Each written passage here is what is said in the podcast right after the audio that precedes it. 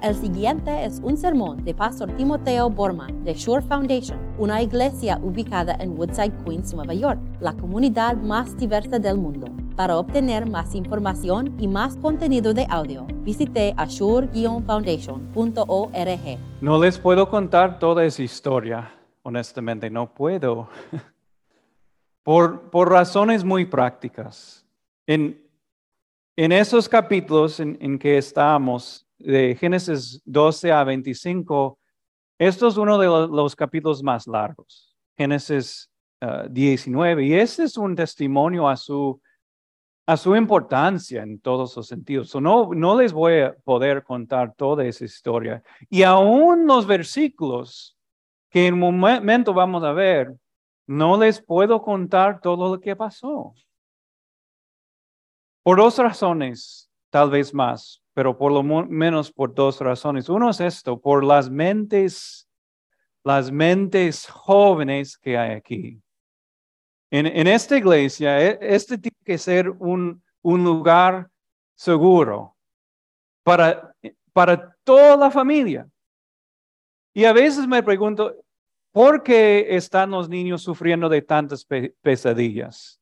Y las cosas que los niños están imaginando en este momento son terrible, si ustedes lo saben. Entonces, por lo menos aquí vamos a, proteger estas mentes, pero también por razones de las mentes de los adultos también. A veces, a veces el ser humano, y por lo menos el estadounidense, goza demasiado en lo cruel, en lo violento, y, por lo menos aquí no vamos a, vamos a hacerlo. Y entonces, por la primera vez en mi ministerio, hay algunos versículos aquí tan vívidos que no les voy a poder leerlos.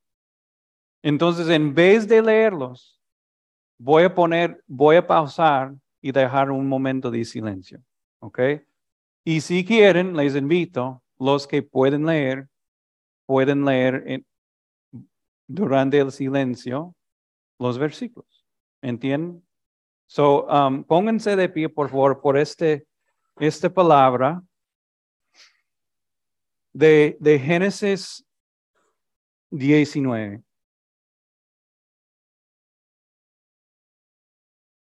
Caí la tarde cuando los dos ángeles llegaron a Sodoma. Lot estaba sentado a la entrada de la ciudad. Al verlos se levantó para recibirlos se, se postró rostro en tierra y les dijo, por favor, señores, les ruego que pasen la noche en la casa de este servidor suyo. Allí podrán lavarse los pies y mañana al amanecer seguirán su camino. No, gracias, respondieron ellos. Pasaremos la noche en la plaza. Pero tanto les insistió Lot que fueron con él y entraron en su casa. Allí Lot se preparó una buena comida y coció panes sin levadura y ellos comieron.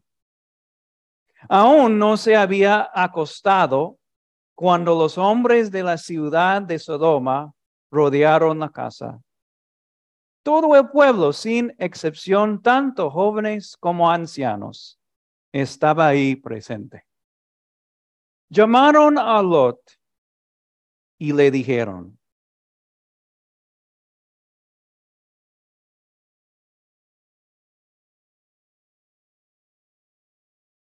Lot salió a la puerta y cerrándola detrás de sí les dijo, por favor, amigos míos, no cometan tal perversidad. Tengo dos hijas.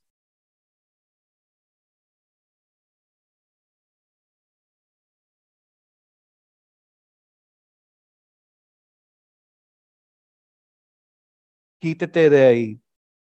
Le contestaron y añadieron, este ni siquiera es de aquí y ahora nos quiere mandar.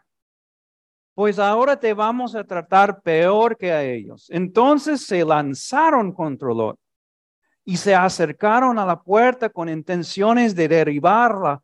Pero los dos hombres extendieron los brazos, metieron a Lot en la casa y cerraron la puerta. Luego a los jóvenes y ancianos se agoparon contra la puerta de la casa, los dejaron ciegos, de modo que ya no podían encontrar la puerta. Luego le advirtieron a Lot, ¿tienes familiares aquí? Saca de esta ciudad a tus yernos, hijos, hijas y a todos los que te pertenezcan, porque vamos a destruirla. El clamor contra esta gente ha llegado